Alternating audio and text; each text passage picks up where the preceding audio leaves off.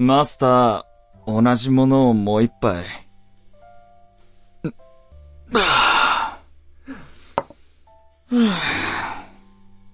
おや、どうかなさいましたか？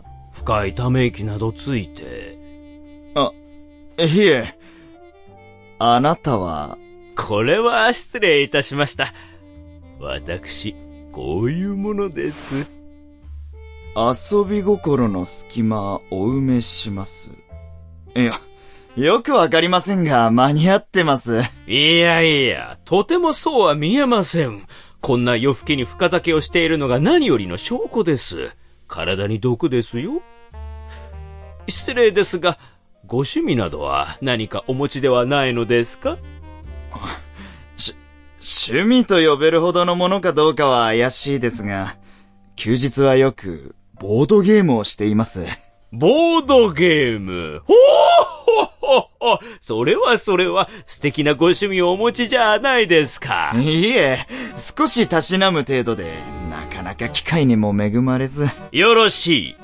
私があなたにぴったりなラジオをご紹介しましょう。より一層趣味に没頭できますよ。そんな、没頭だなんて、僕は別に。いいえ。あなたの遊び心はそれを望んでいるはず。心の声に従うのです。もっとボドゲがしたい、ワーカーを置きたい、マジョリティを取りたい、二金払って鉄を買いたいと。ほら、ボタン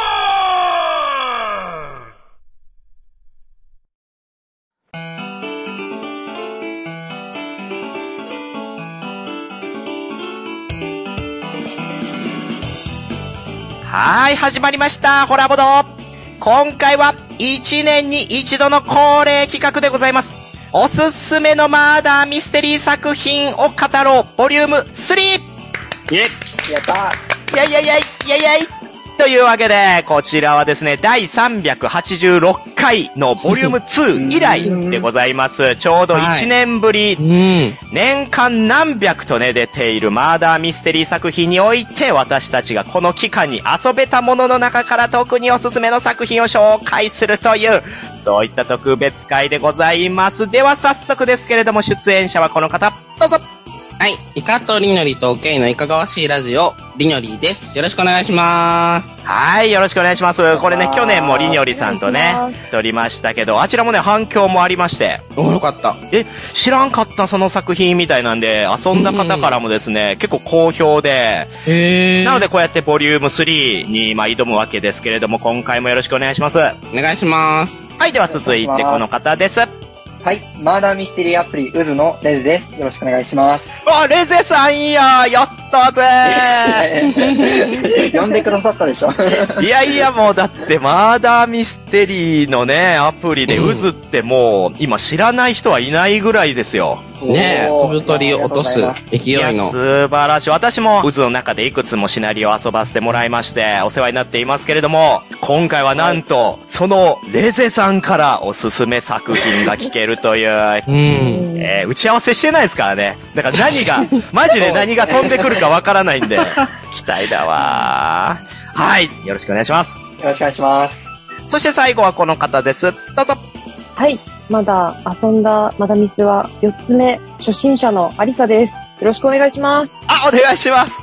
というね、まあ、誰や電枠なんですけれども、確かに初登場。ホラボドでも初登場だし、はいなんでおすすめマーダーミステリー界でいるのっていうところなんですが、まあ実はですね、えー私もみが、えーアリサさんとつい最近ね、マーダーミステリーで知り合いまして、まあ友人の友人ということで一緒に遊んだんですけれども、すこぶる、すこぶるマーダーミステリーのこの推理センスというか、えー。才覚が光ってて、あ、今後、マーダーミステリーにどんどんハマっていくなってね、直感で分かったわけですよ。なるほどあ。りがとうございます。しかもね、本業のところから結構こう、べしゃりも上手なんで、まあ、今回ちょっとお呼びさせていただいて、そういった初心者の目線から、今回紹介する作品、どれが気になるなとか、これはどういう作品ですかみたいなのをちょこちょことね、まあ、いろいろコメントしていただけたらなという、まあ、そういったところです。はい。すごい内容気になってます。よろしくお願いします。おどうですか？意気込みは？意気込みですか？はい。いや、本当にあの、楽しかったので、あの、お、何をやりました？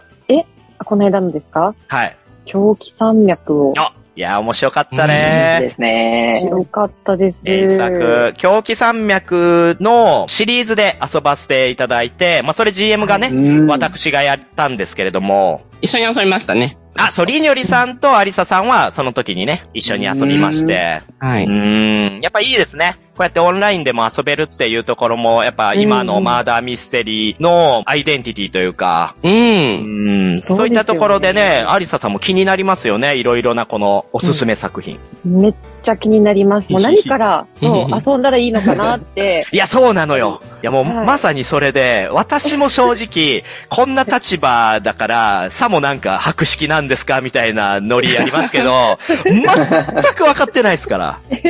そうなんですか？いや、そうですよ。全く分かってない。だから、このね、ホラボドのこの特別会をもってして、私的にも知りたいんですよ。うん。うん今何が流行ってんのとか、今どういうものを遊ぶべきなのかとかっていうところを、ぜひリニョリさん、レゼさんからお聞きしたいなということなんですね。うん。はい。というところなんですが、えっと、まあ、改めて、レゼさんにお聞きしたいんですけれども、はい。渦って何ですか？渦は、えっ、と、スマートフォンがあれば、それだけでマーダーミステリーできるっていうアプリです。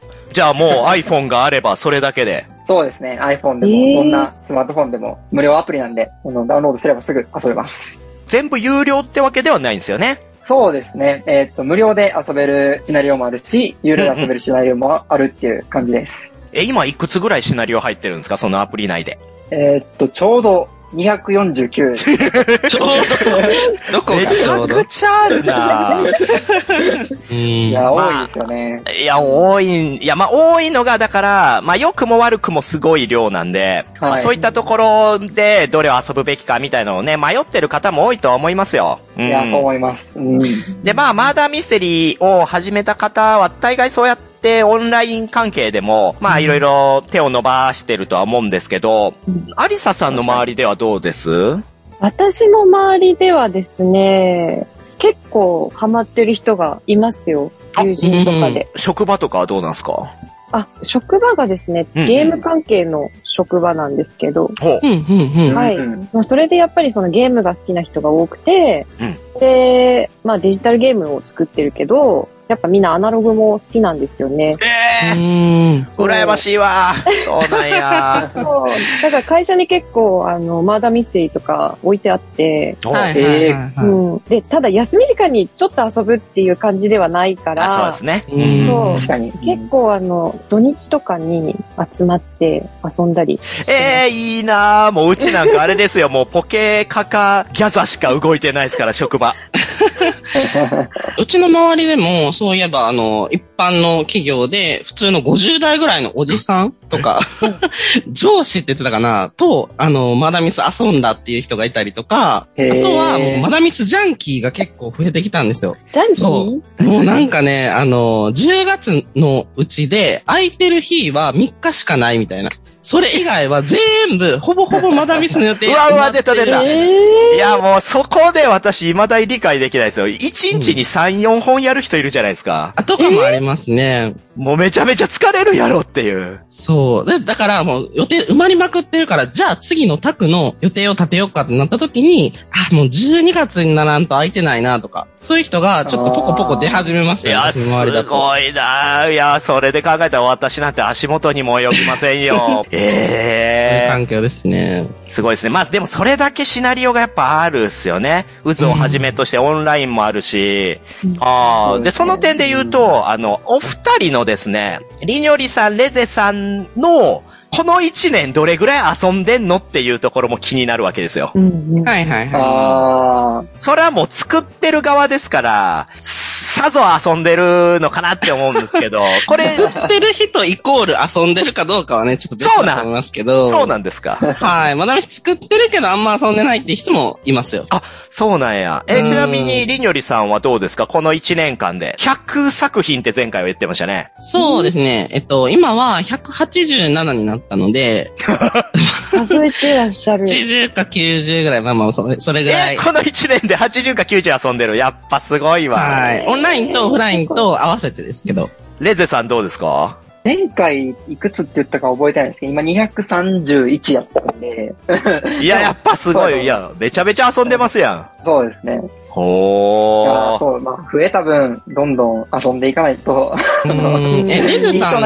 え ー、渦でリリースする作品は、基本的に遊べないですよね遊んでます？そうですが、最近はその、なんていうんですかね、僕らもスタッフが、あの、何人か増えたんで、その人が、うんあの、担当したやつとかは私も遊べるみたいな感じで。なるほど、なるほどあ。の、混ざらせてもらってますね。ええいいね。そうですね。うんはい。まあ、ちなみにですね、私もみはですね、うんうんあの、家庭用パッケージマーダーミステリーがほとんどですけど、まあ、この1年で30から40作品ほど。あ、それでそんだけ遊んでるのはすごいね。いや、まあまあ、リニョリさん、レゼさんに比べたらあれですけど、まあ、多分一般的なボードゲーマーから考えたら相当遊んでる方ですよ。うんパッケージがそこまでやっぱ出てないと思うから、ああ、そう、私の場合は、あの、その市販されてるもの以外も、ゲームマーケットで買えるなるほど。対面型のものとか、そういったものももう、わーっと買って、わーっと遊ぶんで、うんうんうんううんん、まあそういった形で、まあ、それだけの数はいきますけど、ただね、やっぱね、野良とか、あと公園型とかは、もうほぼやってないですね。うーん。ちなみに、アリサさん、野良ってわかります？野良。そう、今、野良と公園型ってなんだろうっていう。あじゃあちょっと公園型リニョリさん説明してください。はい。公演型っていうのは、なんかマーダーミステリーを専門にしてるとか、まあ、ボードゲームショップの一部で、マーダーミステリーを遊ばせてくれる公演があるんですよ。そう、公園って呼ばれてんの。ゲームのプレイって呼ばずに、もう、うんそういう舞台というか公演っていう風な表現。あー、なるほど、なるほそうどで。すね。そういうところに参加するっていうことですね。で、えっと、ノラっていうのは、そういう公演が、まあ参加者を募集してるんですけど、6人のうち自分一人でぼっちで参加して、残り5人は全然知らない人、みたいな感じでマダミス遊ぶことを。あー。いや、これが怖くて私無理なんですよ。どんな人と当たるかわからないみたいなところがね。いや、そうなんですよ。まあ、マーダーミステリー好きな方々っていうので集まるって意味で言えば私も好きですけど、やっぱりこう、自分の推理力みたいなに自信がないから、足引っ張ったらどうしようとか、なるほど。あと以前にも、ちょっとこう、知らない人も混ざって一緒にやる機会とかはあったにはあったんですけど、その時に結構トラウマがあって、あら。うん、なんか。もみさん、ロールばっかりあるから、もう、ヒントならねえから無視しようぜとかで、そういう、えーそういうふうにその時言われて、るんですか？いやー、まあ、あれですね、あの、まだミスが流行り出したすぐぐらいだったんで、結構あガチ勢がわっと盛り上げてたタイミングだったから、まあね、そういった方々の洗礼を受けて、やっぱ、ノラは自分には無理かも、みたいな、まあそう、そういう気持ちにもなってしまったっていう、まあそういう人もね、言っているにはいるとは思いますよ。ーうんうん。はい。なので今回のコラボドは、あくまでその、まあ、知見のね、広い方々からの紹介っていうところはありますけど、初心者目線に立って、おすすめを知っていきたいなっていう。まあ、そういった点で言えば、私もみもありささんもね、今回はそういった方向で情報が得れればなと思いますし、あとレゼさんとリニョリさんから教えてもらったものをね、この後早速遊びたいなとは思っていますんで、うん、そうですね。期待してます。お願いします。はい。楽しみです。はい、では、まあ、長々と話しましたが、まあ、こっからですね、まあ、いざ紹介始めていこうと思うんですけど、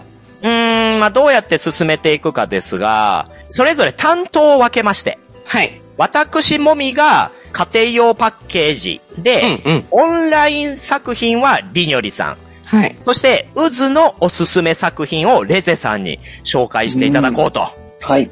で、基本的には3つずつとなりますので、どういったものが飛び出すのか。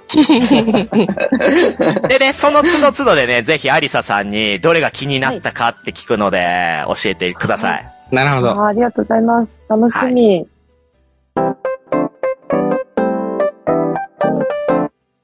はい、じゃあ誰から行こうかな？これは、じゃあ、私、もみから行きましょうか。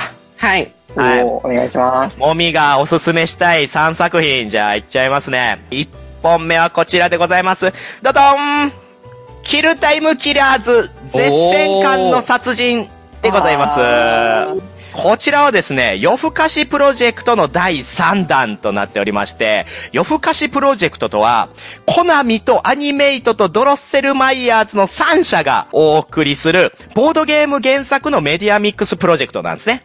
まあ、つまりは大手企業や有名クリエイターのコラボによる次世代ボードゲームプロジェクトとなっています。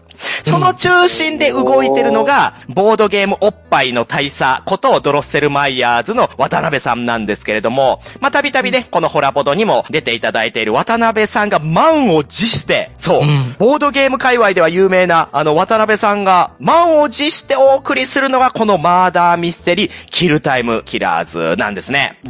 はい。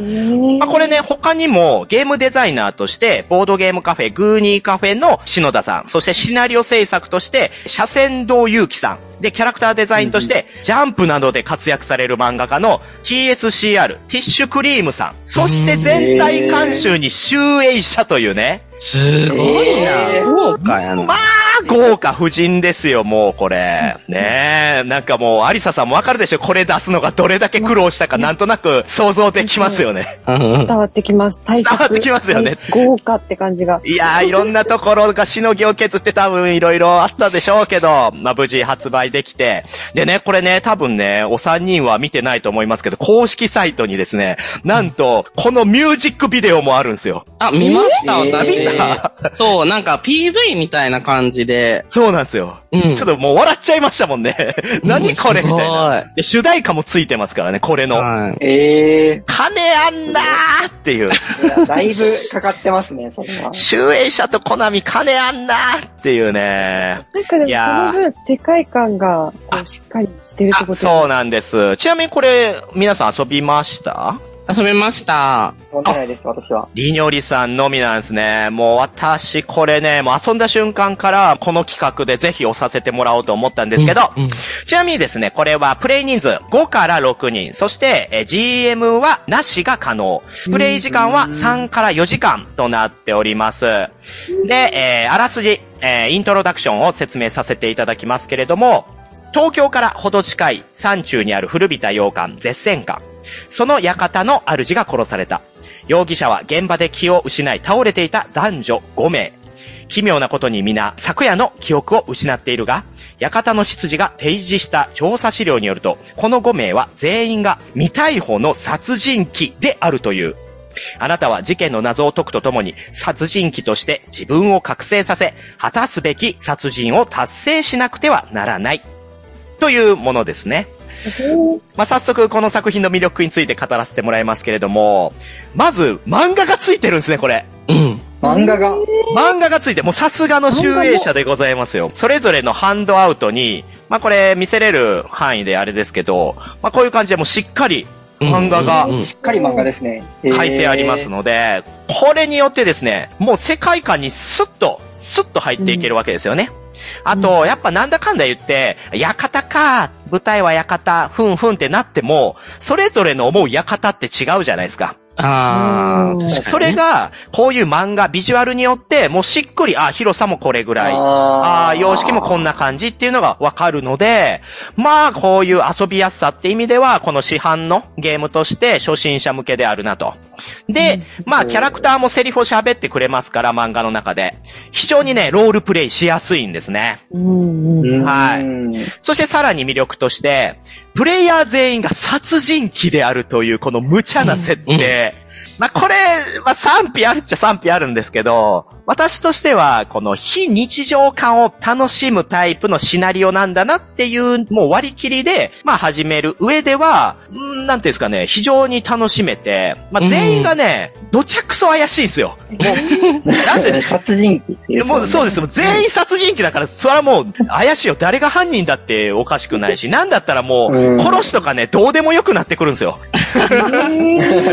もうお前犯人でいいんじゃね？みたいな空気になってくるのも新鮮で面白い。はい。はいそうですね。うん。まあそういった設定もさながら、私が一番このゲームで、ああ、これ買ってよかったなって思ったのははい、デジタルゲーム的なメカニクスですね。うんあ、の、うんネタバレない範囲で言うと、え敷地内を探索していくとですね、こう、失った記憶がどんどん手に入っていくんですよ。各キャラクターの。うんうんうんうん。で、しかも、カードに、裏面に、ここのカードを調べると誰々の記憶、ここのカードを調べると誰々の記憶みたいなのがもう書いてあるんで、ああ、自分はこの役だから、じゃあこの場所調べなきゃ、みたいなんで調べていくんですが、それがね、非常にデジタルゲームっぽいシステムなんですよね。確かにに。うん。まあ、ここはもう割り切ってるんだなと思うんですけど、あと、そういったものによって手に入れた記憶で、フラグが立って、最終的に超必殺技みたいなのが使えるようになるんですよね。ちょっと、そう、笑っちゃうと思うんですけど、はいそれによって終盤の目的とか展開がガラッと変わるんですよ。うん。っていうのが、まあこれはやっぱり渡辺さんが手掛けてるだけあって、で、渡辺さんってデジタルゲームの方で、まあディレクションとかプロデュースみたいなことをされてる方なんで、そういった観点からのマーダーミステリーデザインだなとは思うんですよね。うん。いえー、面白そう。や、面白いです、これ。うん。で、あと、基本的には GM レスで遊べるっていう風にはなっているんですけれども、うん。この GM が、ちゃんと GM っていう役で遊べるように、あの、目的とかも用意されてるんですよ。あ、へえ。司会してるだけじゃないってことです。あ、そうです、そうです、そうです、そうです。うんまあもちろん他にもそういったシナリオあると思うんですけど、この市販の中では結構珍しくて、だから一回こうプレイヤーとして5人で遊びました。ああ、こういうことになったか面白かったねってなったら、今度はそれをもってして GM として、この執事役でその場に入れるんですよ。へえ。で、またこのね、はい GM が GM として入ることによって、いろいろなギミックが用意されてるのが、いや、オツだなっていう。えーあなるほどね。だから、一回遊んだ時は私も評価的にはそこまで、まあ面白かったですけど、まあまあ、うんもうお腹いっぱいだな、だったんですけど、これを GM した時に、はあ、すげえ考えられてるって思って、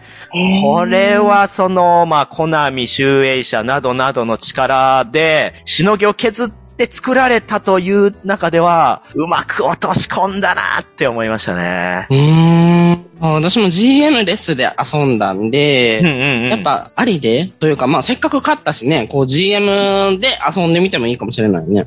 いや、ぜひやってほしいです。うんはい。という、こちら、キルタイムキラーズは、えーお値段が税込み5500円。えー今、全国量販店で販売中となっております。はい。まあ、市販されてるマーダーミステリー作品としては比較的強気な値段ではありますけれども、中身はですね、もう豪華コンポーネントだし、まあ、GM として何度でも楽しめるようになっているので、お値段分の価値はしっかりあります。そして、うんミュージックビデオを見た方ならわかると思うんですけど、実はゲーム中に登場していないキャラクターがうっすらね、ミュージックビデオに出てるんで、はいはいもしかしたらこれ、続編も考えてるのかなという。ああ、なるほど。そういうことか。はい。今後が期待される、そういったキルタイムキラーズでございました。うん。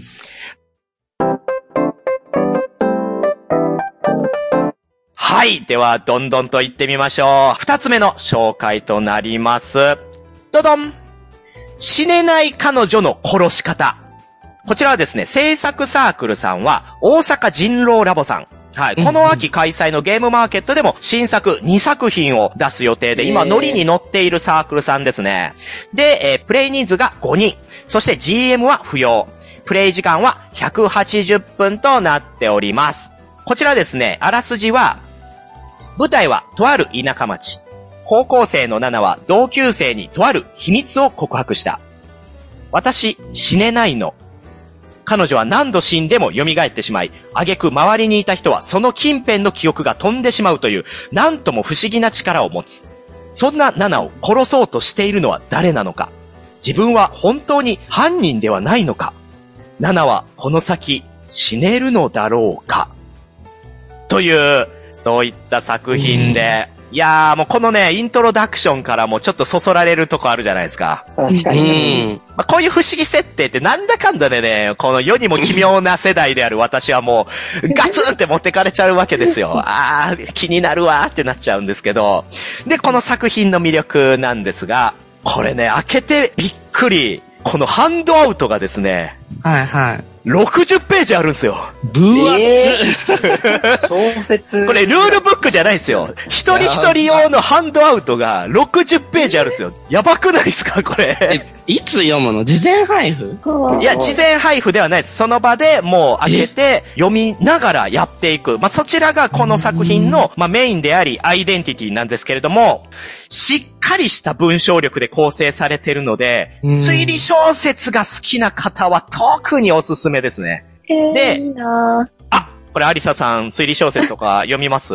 結構好きですねお。お話がしっかりしてるって聞くと、すごい気になっちゃう。いや、そうですね。マーダーミステリーはなんだかんだ言ってやっぱそのロールプレイをするために、あえて、こう、そこまで書き切らないみたいなのもあったりするんですけど、この作品はね、まあ、それを得て増えてっていうのはどうしてもあるかもしれないですけど、もう完全にしっかり、この中で仕上げられてるんですよ。重厚な推理シナリオが。で、それをもう没入してしっかりみんなで読んでいくっていう、まあそういったタイプで、まあ60ページが、これ単純なね、作者のエゴではないんですよ。なるほど。ここ大事。よくあるのはたまにありますよね。あそそうそうそう。あのあるよね上調な。ある。ね。や、いや、わかる。なんかこう、いや、それが伝えたいんだな、この作者。でも、ちょっと、うーん、まうんあ、打足的かなって思うのはありますけど、これはちゃんとしている上に、なんと、まあまあ、あんまネタバレになっちゃうけど、あれなんですけどうん、小説であるところがちゃんとギミックとしてね、へー。いや、これはほんと目から鱗でした。だ最初は私も、えーちょっともっさりしてんな、まあまあまあ、うん、うん、面白い、面白いけど、まあ、テンポはちょっとスローだな、みたいなんで思ってたら、後半の、うわ、えーこれ小説で出したからこんなことが、うわーっていう、もう心の高ぶりはこの一年の中でもトップクラスですよ。マジか。まあ、ちょっとね、ネックな部分で言うと、想像力は大事です。なるほど。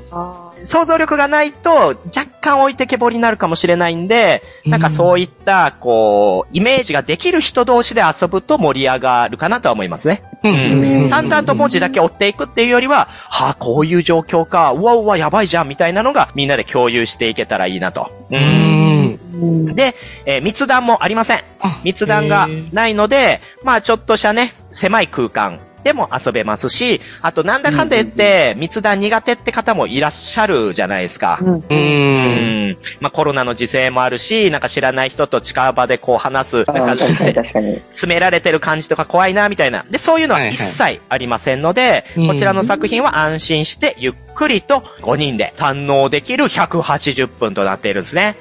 という、はい、こちら、お値段もお伝えしておくと、ブースにて税込み3500円ですね。これゲムマ秋でも頒布があるようなので、気になる方はそちらでチェックしていただいてもいいかなとは思います。うん。はい、ではそ、いや、面白そうでしょう。そして私のプレゼンの仕方、めっちゃいいでしょう。い。いいです。伝わってきますこれ聞きながらもん。確かに熱意があるね。まあ、なんせね、30、40遊んでの参戦なんで、いやー、確かに。熱い思いありますよ。うんうん。じゃあ、3本目、最後の作品行かせていただきます。こちらでございます。どどんカサンドラエクスペリーうーん。これもう遊びました？遊んでないです。やってないです。やってないで面す白いよ、これ、本当に。そうなんだ。これこれこそう、公開情報だとめちゃくちゃ面白そうだなと思って。えー、初めて見た。これはね、いやもう今回の3本の中でも特におすすめしたいかな。えー制作サークルは特殊ゲームズさんですね。えーこの作品以外にもですね、アスタリウムとかロボティクロマンサーといった近未来の社会問題を下地にしたマーダーミステリー作品を手掛けていらっしゃる、まあ、綺麗なサークルさんでございます。えープレイ人数は6人。で、GM が不要。えプレイ時間は3.5から4時間程度となっています。で、気になるイントロダクションですけれども、2117年日本、自然災害を予測する AI、カサンドラが完成し、人々は災害への不安から解放された。そこから4年後、次の研究テーマである危険犯罪予測機能の最終調整中、カサンドラは突如として予言を吐き出し始めた。今から3時間以内にあなたたちの中で殺人事件が起きる。ただし、真犯人は捕まりません。カサンドラ開発チームの4人と、この日の訪問者2名、計6名は、相互監視の中、事態の観測を開始する。一体誰が誰を殺すのか、その不安と恐怖、あるいは興奮を覚えながら。という、まあ、そういったお話でございます。へー。これなんかね、聞いたことあるような設定っちゃ設定で、有名な映画で言うと、マイノリティリポート。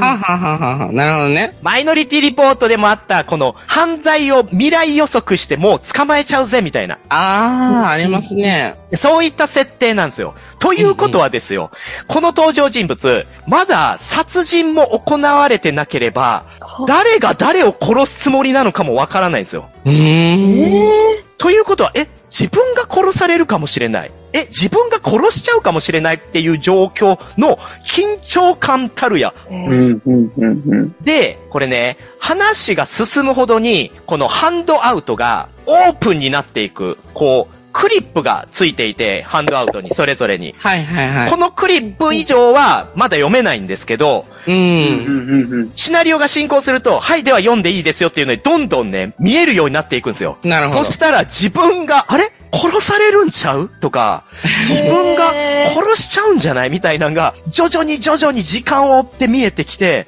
うん。もうすごいひりつきます。で、さらに、そのゲーム内時間っていう概念が用意されてるから、情報カードもですね、この施設内を探索するんですけど、まあ、ただのゴミ捨て場だったな。って思った場所が、次の1時間後にまた見に行くと、あれ？ゴミ捨て場に何かがあるぞみたいな、っていう発見があって、でも、それは、ゴミ捨て場が1時間前に何もなかったことを知ってるから、わかるっていう変化の、この情報の、なんていうんですか、錯綜感があるんですよ。うんこれがまた新鮮で、だからちょっと見せてそのカード、もしかしてなんか俺ならわかるかもみたいな。っていうのが、各々の情報のパワーがね、結構ね、出てくるんですね。うん。ほうほうほう。っていうと、本当に殺す、殺され、さらに情報弱者にならないための必死みたいなんで、もう、ケンケンゴーゴー。まあ、喧嘩にはならないですけど、絶対お前、俺殺そうとしてるっしょみたいなことを言い合うんですよね。あー。これまが面白いだ起きて。ないね。そう。いやいや。や、そんなわけねえじゃん、みたいな。うーんい。や、一緒に仕事してる仲なのにそんなわけないじゃんって言いながら、じゃあその持ってるナイフみたいなやつ何なんだよみたいなのを、もうリアルタイムでこうね、まあ、進行していくってところは本当に面白かった。うんはい。という、まあそういったギミックが含まれるこちらのゲームですけれども、お値段が、えーブースにて3000円なんですが、なんと現在品切れ中で、あいや、しかもね、ちょっと、まあ、調べたところ、再販の予定がないそうなので、まだ遊んでない方はぜひね、まあ、友人とか持ってる方に遊ばせてもらう。マジ？遊べないと思ったら遊びたくなってきたな。いや、そうでしょう。いや、わかりますよ。まだミステリーってそうよね。遊べないと思ったら特にやりたくなりますけど、これは本当に面白いんで、りにょりさんうちにね、遊びに来た時はぜひやあ、りましょう。すね。あ、やりましょう。ねはい。はい、といったものです。で、ゲームマ秋にて、さらにね、特シーゲームズさんは新作を3作品出されるそうで、えー、あと人気作だったアスタリウムの方も再販が決まったとのことだったので、ゲームマ秋も見逃せない。まあ、そういったことで、カサンドラエクスペリでございました。はい。ということで、えー私がおすすめした3作品は、キルタイムキラーズ、死ねない彼女の殺し方、カサンドラエクスペリ、この3本ですけど、面白そうでしょ、どれも。あ、面白そう。そうですね。これ、アリサさん、どれが一番気になりました？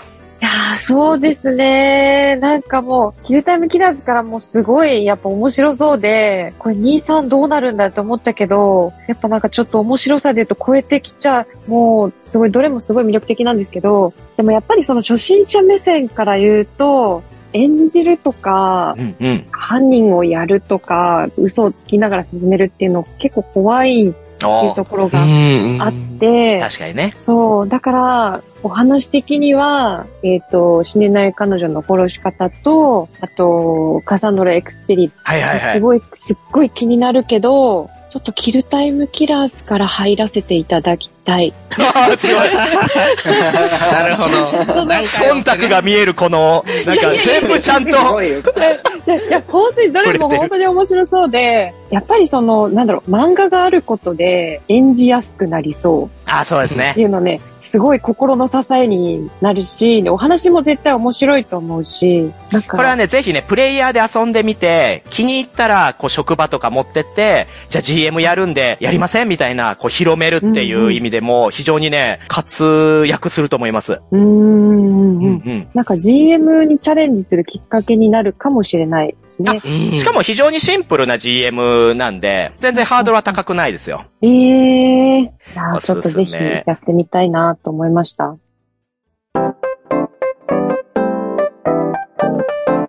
では続きまして、おじゃあ次はレゼさんの渦の中でのおすすめ3作品をご紹介いただきたいなと思います。うんはい。では私から、えー、僭越ながら紹介させていただきます。はい。ではですね、まず1作目が、グループ SGR さんの人上下の沙汰です。うんうんうんうん。あー、ね作。あ、やられました？あ、もちろんやりましたよ。私めちゃめちゃ面白かった。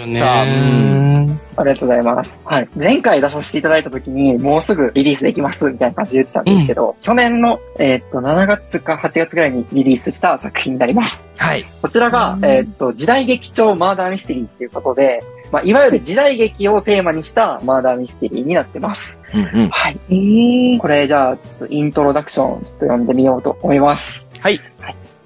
心に望み起こらば、通すべきは我が大義。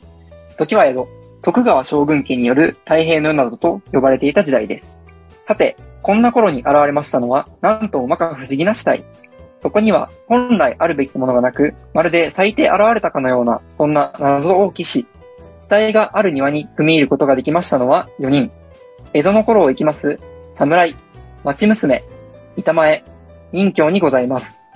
なぜ彼らがこの日、この神長寺へ一堂に会することとなりましたか？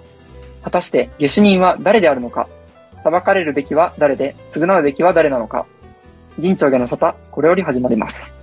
というエントロになってます。おゴリゴリのですね、もう時代劇っていう感じの舞台なんですけれども、こちらあの、いくつか記録があるので、紹介させていただきます。うんまず一つ目が、まあ、あの、渦ならではみたいなところから言うんですけど、うんあの、渦って、あの、対面型とか公演型と、まあ、違うところとして、まあ、全員イヤホンつけてるっていうのがおーうんはいはいはい。なので、それを活かしてですね、なんとこの NPC、プレイヤー以外にキャラクターが登場するんですけど、そのキャラクターが喋るっていう仕掛けがあります。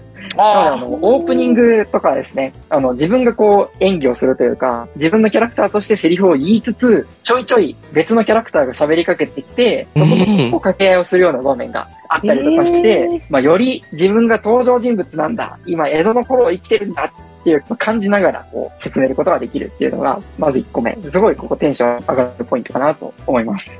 で、二つ目の魅力がですね、これ作者が、あの、グループ SGR さん、あの、小田良樹さんっていう方なんですけど、実はあの、東海殺人事件っていうマーダーミステリーとか、あの、いくつかマーダーミステリーを作られてる方で、帰国間殺人事件は特に講演版があったりとか、パッケージでできたりとか、まあ様々なものすごい人気のある作品を書かれてる方で、その方がまあ力を入れて出してくださってるっていうところもあって、まあ面白さの点ではもうめちゃくちゃ面白いっていうのがありますね。で特に、あの、キャラクターとしての分厚さっていうんですかね。自分がどのキャラクターとしてプレイするのかとか、公開情報をもとに自分侍になりたいなとか、町娘になりたいなとか、それぞれパッと見でこう決めたりとか、いろいろ決めたりすると思うんですけど、このシナリオ最初にですね、もうあなたの生い立ちというか、君はこんな人ですみたいな、推理と関係ない文章を読む時間が言ってありまして、そこではあの、自分がなんで生きてるのか、なんでこの神長寺に来ることになったのかみたいな部分を読む中で、もうすごい好きになっちゃうというか、この人は自分だみたいな感じで、気持ちを一つにするパートがあって、で、こっからこの人としてちょっと人生を頑張ろうって、おのずとやる気が出た状態で、マーダーミステに入ることができるっていうのがありまして、うんうんここがうんいいと。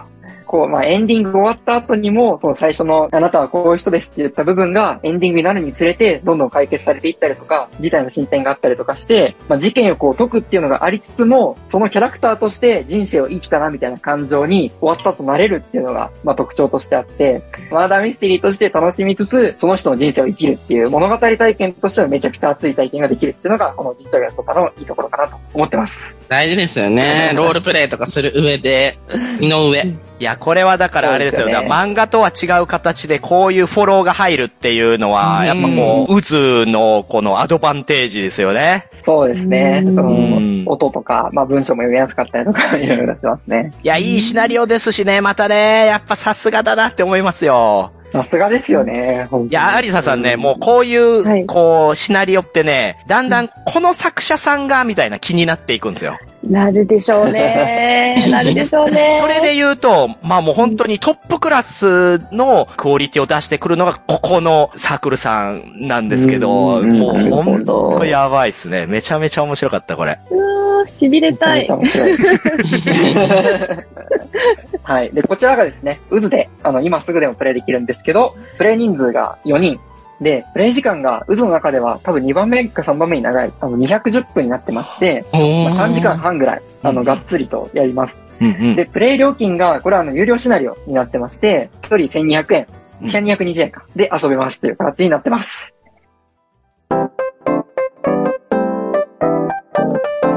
はい。で続いて、これどうしようかな。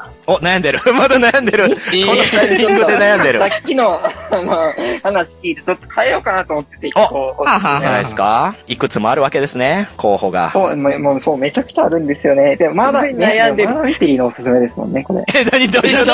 こっから急になんか、好きな麻雀アイドルとか言われてもあれなんで。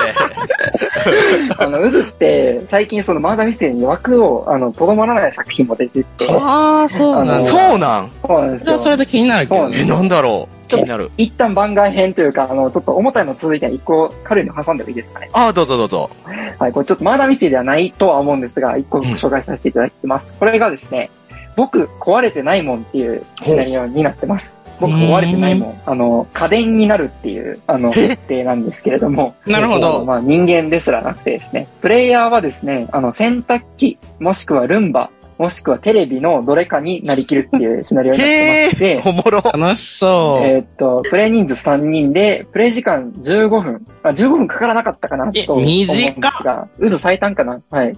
で、これがですね、まあ、あらすじも、ちょっとシンプルに紹介させていただくと、自分は家電なんですけど、ちょっと古くなってきたっていう状況になってまして、自分の家にあの老人が住んでらっしゃるんですけど、買い替えようかなみたいな感じでは言ってるんですね、老人の人が。うんそれでで、自分はちょっと買い替えられたくないというか、あの、まだこの家に残りたいと思っている家電たちの間で、いや、君が買い替えられるべきでしょ、みたいな議論をするっていうシナリオです。わあ。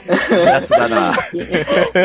これがですね、あの、本当にまあ、マーダーミステリーではないとは思うんですけど、まあ、最も特徴としてあるのが、もう、絶対笑ってしまうっていうのがありまして、え笑わないぞと思っても、笑っちゃうような仕掛けが、あの、ものになってます。なんだろう。気になる。ね、もう本当にこれ聞いた瞬間できるというか、このラジオ聞いた終わった瞬間、こう、周りにいる二人誘って三人でもう15分で終わるんで。や周りに二人。周りに二人と暮らしてる人なかなかあれですけど、愛人とね、奥さんと共に一緒にやっていただいて。複雑。ううんん。それはね、ちょっとぜひ、本当にカジュアルにできるし、まあ、渦ってこんな感じなんやっていうので、触れるきっかけにもなるかなと思うので、おすすめ。おすすめですね。僕壊れてないまだミステリもんーの回で言うとあれかもしれないですけど。うんはい。で、もう一度ちょっとスペック言うとくと、えっ、と、プレイ人数3人で15分で遊べて、プレイ料金は無料となってます。おー。うん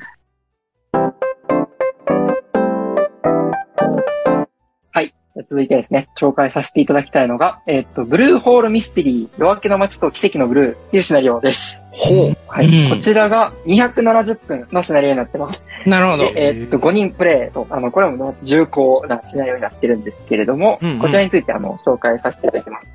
まず、あの、側というか、あの、どういう背景で生まれたシナリオなのかっていうところから行かせていただくんですけど、うんあの、こちら、あの、世界観先行で作られたシナリオになってまして、あの、佐藤天さんっていうコンセプトデザイナーの方が、一冊の本に、ブルーホールっていう架空の世界の設定資料集みたいなのを作られてまして、そこがあの、こんな世界ですとか、あの、ブルーっていうものがあってとか、そこではこんな魔法が使えてとか、あの、街にはこんな道があってとか、えーっと、めくっていくだけですごい楽しいような本があるんですけれども、うんそちらの世界観をもとに、その舞台で起きるマーダーミステリーを連作で作ろうっていうプロジェクトになっています。なるほどね、はい世界観ありきでね。これがですね、実は今4個あの制作が決定してて、1個目だけ出てるっていう感じで、今年の、えー、と12月か1月から第2弾、第3弾、第4弾と出ていったりとか、そういう感じで、こう連作で重厚な世界観をもとにやっていこうというものをやってます。これ誰が作ってるかというとですね、まあ、オンラインマーダーミステリーの、いわゆる巨匠っていうか、もうかなり地位を語られた糸巻さんっていう人のシナリオ。あ、糸吐さんじあゃん。エイダとかですね、鬼探しとかを書かれてる糸巻さんと、あとあの、渦でたくさん、あの、大人気シナリオ、ガーディアンズ・ミドラジアとか書いてる、ゆうとさんとか、あの、タッグを組んで、シナリオを作ってるっていうものをやってまして、糸脇さんのシナリオの特徴として、やっぱりその、感動するとか、心が揺れ動くとかあって、でゆうとさんのシナリオだと、まあ、推理動線が面白いとか、あのちょっと面白いギミックが入ってくるとか、そういうなんかシステム面に強みがある方なんですけど、その二人でこうタッグを組んで、まあ、最強のシナリオを作ろうみたいなところで、まあ、シナリオがね。ありますと。で、後ろにこう、まあ、プロデューサーみたいな形で、マガトさんにも入ってもらってて、マジで？まあマガトさんにもサポートしてもらいつつ、ちょっと頑張ろうみたいな感じのシナリオの連作がこのブルーホールミステリーのシリーズになってます。で、今回ご紹介するのが、えっ、と、ブルーホールミステリーの第1弾、夜明けの街と奇跡のブルーなんですけど、こちらが、なんとあの、無料で遊べるっていうことになってまして、無料なんや。第1弾だけ、そうです、無料で、まあ、第2弾から買ってねっていう、まああの、1弾を無料にして、ねちょっとファンを増やすみたいな作戦なんですけど、なるほどね。はい、そういう作品になってます。はいこちら、えーっと、ちょっとあらすじ読ませていただきます。ここはブルーホールという世界の東に位置する夜明けの街。この街ではクラウドイーターと呼ばれる生物に対抗するため、鋭い屋根の家が多く立ち並び、4つの区画に分けられた円形の街の中では多種多様な種族が入り乱れて独自の生活を送っている。そして何より6時間も続く夜明けはこの街の大きな特徴だろう。あなたたち4人と1匹は外部の世界からこのブルーホールへと訪れた旅行者である。案内人のラテッサはあなたたちにブルーと呼ばれるあるこの世界の特有の資源について説明する。ブルーは酒の原料にも希少な素材にも壁球術と呼ばれる魔法のようなものの材料にもなるらしい。最近、そんなブルーの中でも特別な奇跡のブルーと呼ばれる物質が発見されたということだ。どうやら時間や空間を超え、運命さえも超える奇跡を起こすことができるという。あなたたちはこの夜明けの街に何らかの目的を有して現れた。そしてこの夜明けの街での一夜はあなたたちの人生を大きく変えるものとなるのだった。はあ、なるほど。いいね。シリーズもやる気満々のこの重厚感溢れる設定だらけ。そうですね。うん そうなんですよ。これ第1部なんで、設定が溢れてるっていうかですね、うんこんなんいるっていうぐらい作り込まれてる世界観の中 確かにで、ね。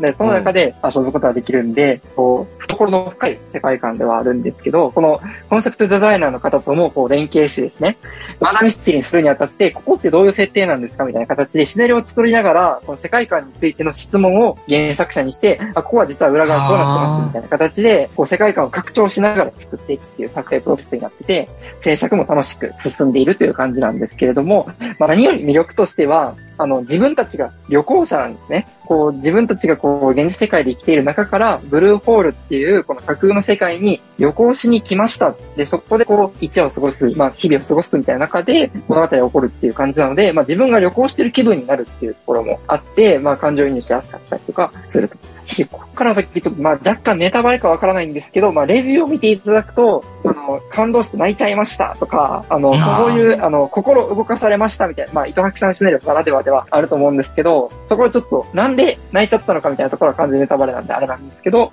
もう、なんていうんですかね、これも心を持って帰れるというか、あの感情を持っていかれて、最後余韻がすごいよみたいな感じの種類の。やりてシナリオになってます。これ、検索したら、一応ブースで販売してるものも出てくるんですけー。へえ、ど、あ、そうなんや。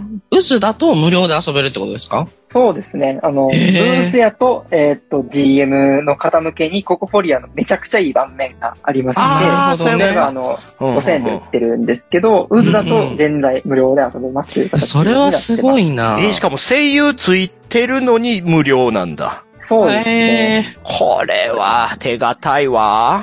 これはちょっとぜひ遊んでいただきたいというか、渦のユーザー投票でもですね、圧倒的に票を集めたりとか、ランキングも人気あったりとそうか、なんや。そうですね、これはもう対策というか、あの、力入れてます、みたいな感じの試合をやってて、で、この、まあ、感情を持っていかれる系だけじゃないというか、あの、うん推理の部分もちゃんと凝ってますよっていうのは、ちゃんと言いたくてですね。うんその部分も安心して、まあ、いわゆるエモだけのシナリオみたいな感じではなく、うんしっかり楽しんだ上で、感情を持っていかれるよっていう形で やっております。はい。えーっと、そうですね。5人プレイ無料ですので、夜明けの街と奇跡のブルーぜひやってみてください。はい。ここで3ついきました。ありがとうございます。いやー、もうあれですね。まあ私が火をつけたのもあるんですけども、レゼさんのパッション溢るる。いや、確かに。どれも遊びたいないやー、これは気にな、これアリサさん聞きましょう。どれが一番気になりました？もうね、悩むんですよ、この。ね。これ私も悩みますもんね。確かに。結構でも、やっぱり、渦ならではの NPC の声が聞こえるとか、まああとはその15分とかって短い、結構気軽なやつを楽しみながらできるっていうその幅の広さがなんか、あなんか渦のいいとこなんだなって思いつつも、ちょっとやっぱり最後のブルーホールミステリーの、いや、そうやな。そう、そのね、もうなんていうんですかね、もうね、屋根が尖ってているみたいな、その状景にもう心をグッと使っていや、そうだ。そう、そこ、ここなんだ。屋根が決めて。屋根が決めて。だからやっぱそういう具体的ななんか世界観の設定とかちょっと惹かれちゃいますよね。もうだいぶちょっと私の好みによっちゃうかもしれないですけど。いや、でもそういうものですよね。マダーミステリア。それで正解ですよ。うん。ですかね。なんか、まあ、まだ初心者なんで、こう、オンラインのマーダーミステリーへの、こう、ちょっとした恐怖感みたいなのもあるんですけど、おー。なんかこう、対面してない中で、ちゃんとやりとりできるかなとか、うんうん。空気感とかあるのかなって、ちょっとまだドキドキもあったりして、うんうん。なんかその、ブルーホールミステリーの、そのすごい重厚な世界観とか、シナリオにこう、ワッとされる感じとかが、なんかそういう緊張を取り払ってくれないかなっていう。ああ、でもそう思いますよ、やっぱり。うんなんかそういう思いもありました。なるほど。いいやー、いいですね。いや、ちゃんと具体的なコメントくれるんでいいですね。ありがとうございまあす。これはもうプレゼンのしがいがありますよ、プレゼンのしがいが。いや、確かに。いや、間違ってなかった。私のアリサさんを呼ぶというチョイスは間違えてなかっさすがあまみさん。りがとうございた。ます。はい。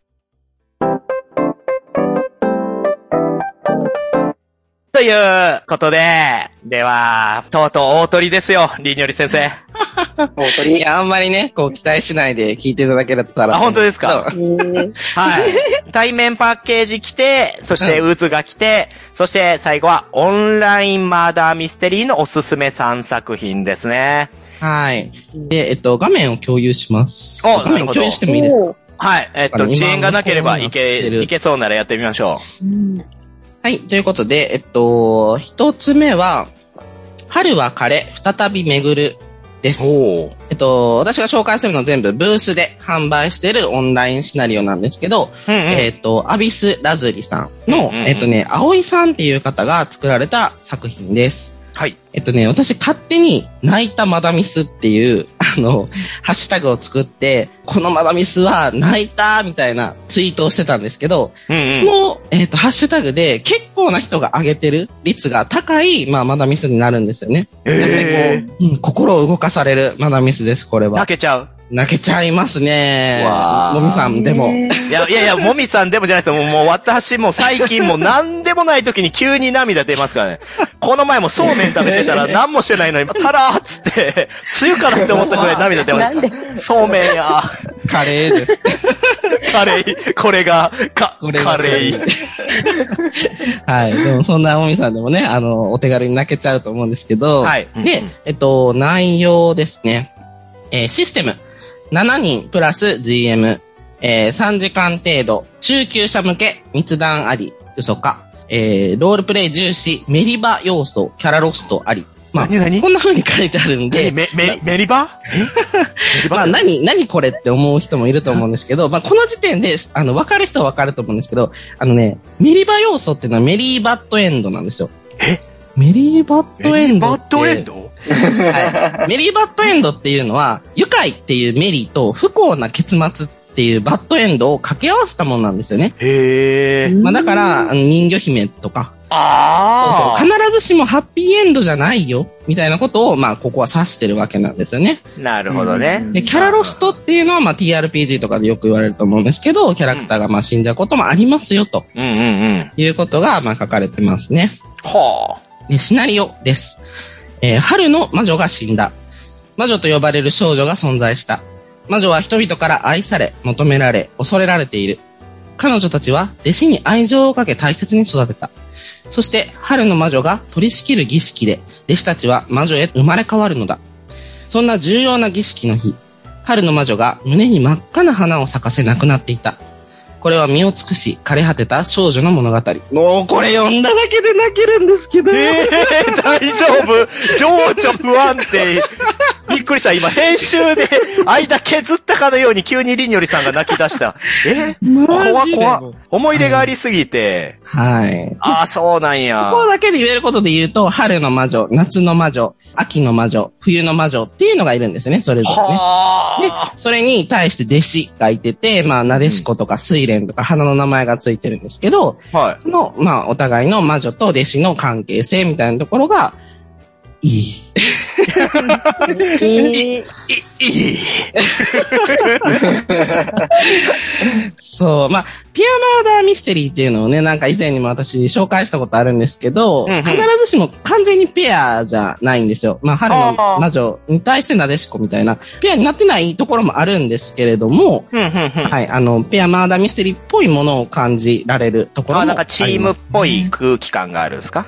そうです、そうです。あの、私はこの人とずっと一緒にやってきたよねっていう加工単があったりとか。はあ。はい。えー、気になるなえーとにかく文章がいいんで、はい、あのぜひ遊んでください。わあ。でも GM あり、GM! いや、そうなんですよ。なのでね、あ GM やれます。やれ、いや、なんかこう、なんだろう、その、お負担が、緊張感があるんですけど、うんうん。これはまあ、どういうエンディングになったか、あ他の人が遊んでどういうエンディングになるかっていうことをすごく知りたいシナリオでもあるので、え、じゃあ、りにょりさんにやってください、これ。はい。やった GM、GM だやったアリサさんやりましょう、これは。やります。お願いします。そうですね。あの、プレイヤーさえ集めていただければ、ぜひ遊んでほしいなと思います。はい。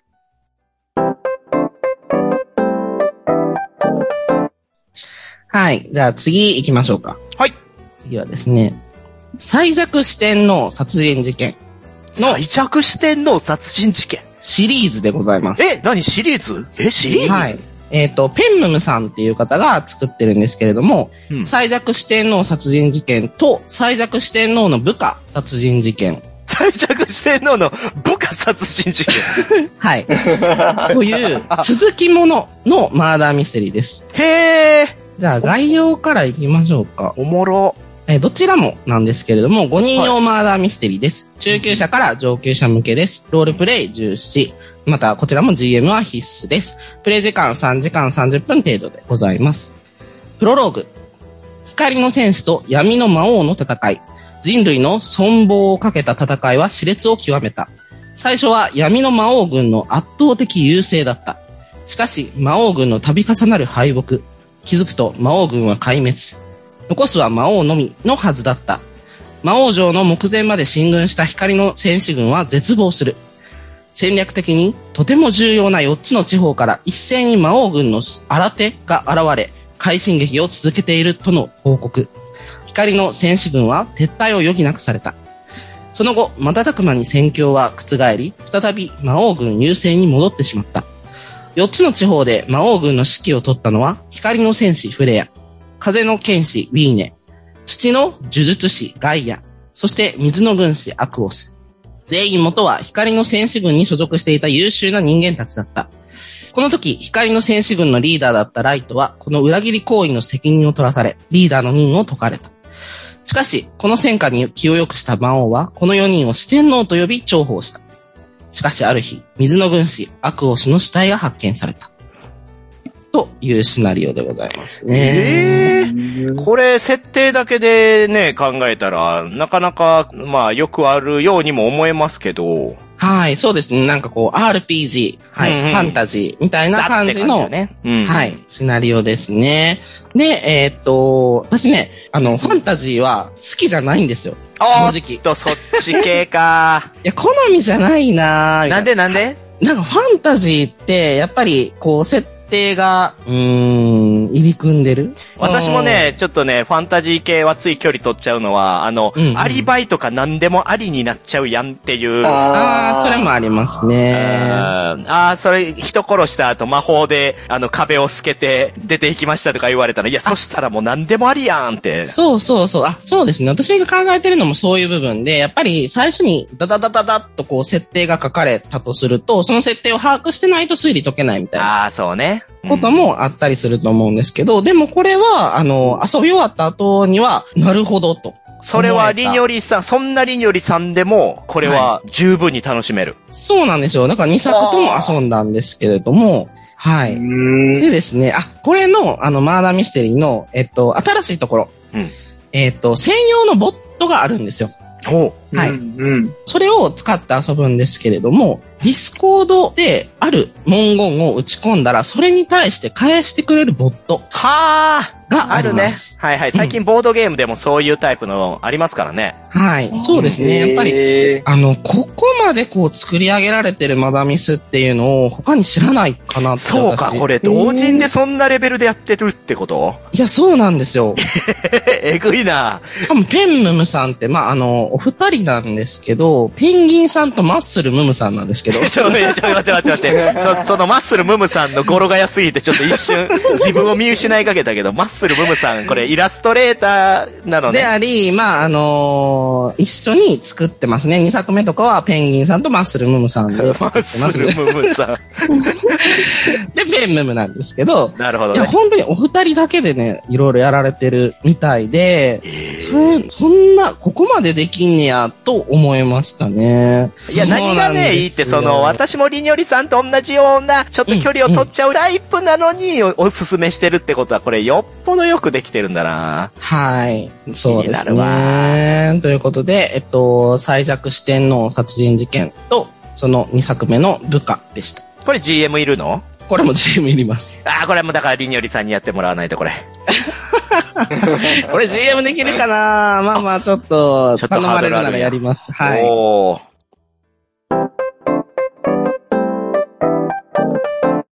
はい。という感じですね。で、お次が、3作目。3作目。たとえ、好みを捧げても。おー。えーあのー上星さんという方のシナリオなんですけれども。上星さん。はい。そうなんですよ。私が紹介して、もみさんに、あの、一作目、二作目も遊んでいただきました、うんうんあの、上星さんという方のもう本当に素晴らしいシナリオ書かれて。の三作目です。これ3作目なんや。最近出されたんですよい。やーやりたい。でですね、えっと、まあ、じゃあ概要からいきましょう。ミステリーファンタジー。えー対象年齢15歳以上、人数4人プラス GM1 人。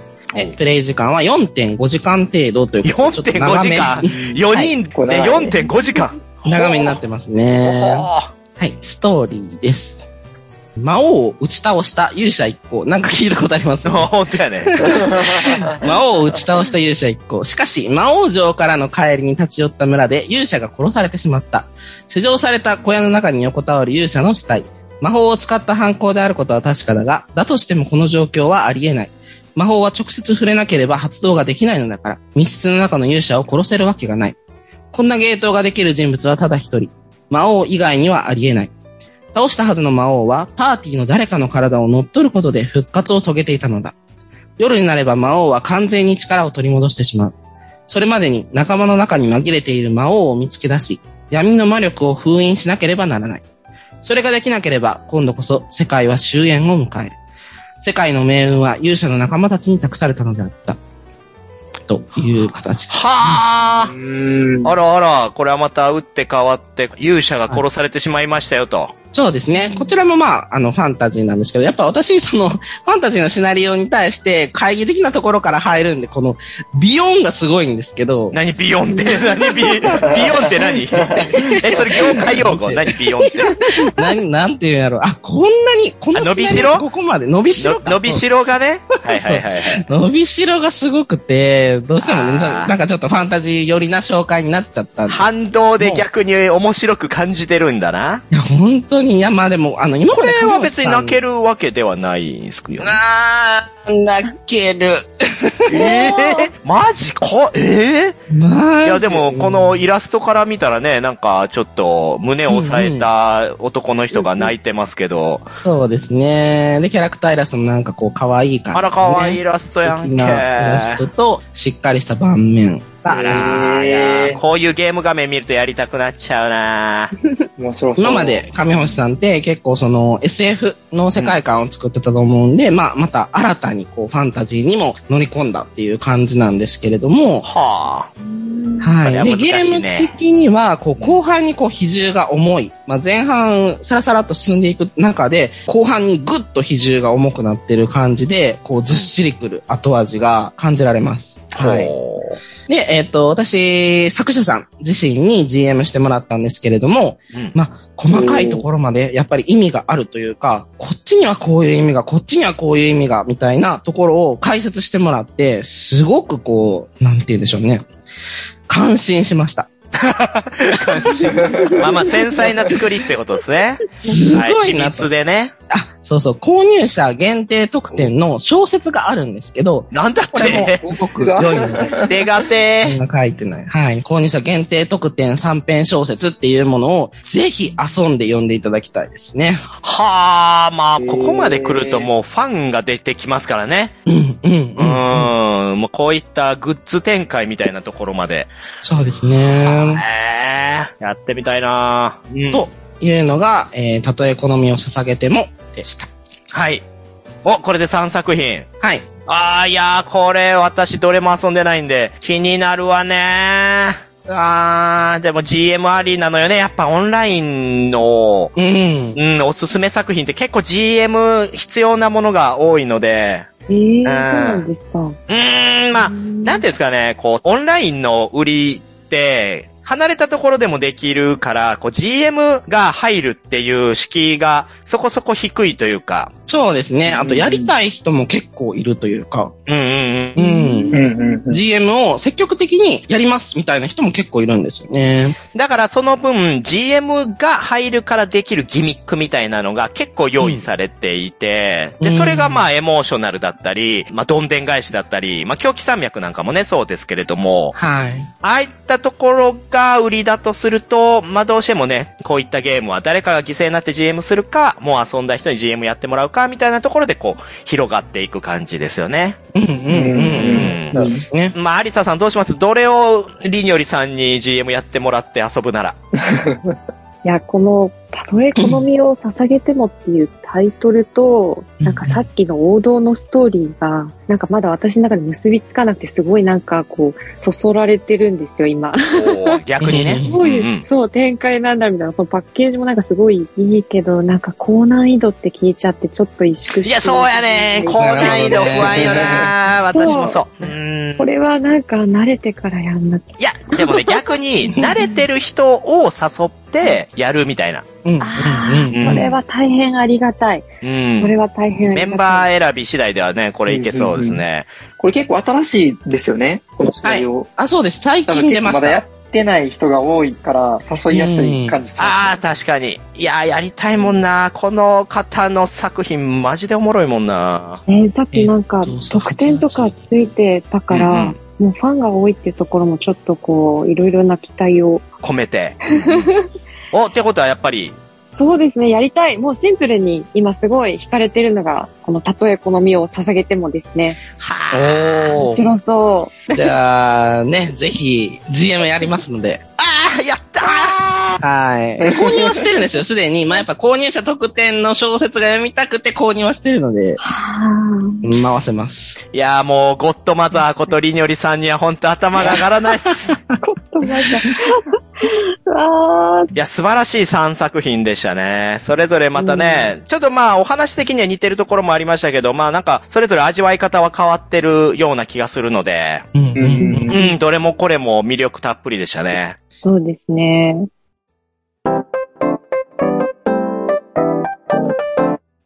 はい、ということで、えー、ここまでいくつもね、紹介あって一部カットしたような気もしますけれども。まあ、お腹いっぱいですね。もう、アリサさん、どうです？いや、お腹いっぱいですし、うん。なんかでも、ちょっと知らなかった世界に入った感じがして、いや、そうっすよね。いや本当にそう想像以上に深くて広かったです。いや、その広さたるやもう全く私もね、測れてないですね。やっぱ片鱗しか味わってないですけど、いやー、こういうのを触手伸ばしてね、どんどんと遊びに行ける人たちは羨ましいですよ。羨ましい。うん。まあ、とはいえね、今回紹介した作品のように、こう、ハードルの低いものもあれば、逆にハードルが高くて、その分の、こう、いろんな感動が待ってるものもあるので、こう、新しいエンタメとして、まあ、今後日本でもどんどんとね、広がっていくとは思うんですよね。うんうん。いやー、面白い回でしたね、今回。あややってみたいなのありましたね。めちゃくちゃいやそうですよね作品たくさんあレゼさんもね、運営はしてるもののやっぱまだ遊んでないやつ、これやりたい、あれやりたいってまた見つかったと思うんで。そうですね。うん。こう、オンラインと渦っていうアプリとパッケージうんでも結構、なんていうんでしょう、雰囲気が違うんだなっていう遊び方というか空気感がわからないんですけど、なんかそこも結構楽しみがいがあるんだなって思いました。ぜひぜひね、こっからスタートして、アリサさんにも広げていってもらいたいと思います。はい。はい。ということで終わりましょう。もう長かったですけど、もう収録とんでもない時間やっちゃいましたね。熱意がね、ちょっと。私明日もね、ちょっと GM で早いんで、あ、そうなんだ。もう寝ないと。はははい。では、ここまで聞いてくださった皆様、ありがとうございました。今回お送りしたのは、エビオス錠を最近は20錠いっぺんに飲んでいるもみ。今回紹介したいシナリオをあと3つ用意していたりにより。マジかよ、まだまだ。近所の小学生と服装が丸かぶりしたレゼ。えー仕事帰りにそのまま収録に参加して、めちゃくちゃお腹が減ってるアリサです。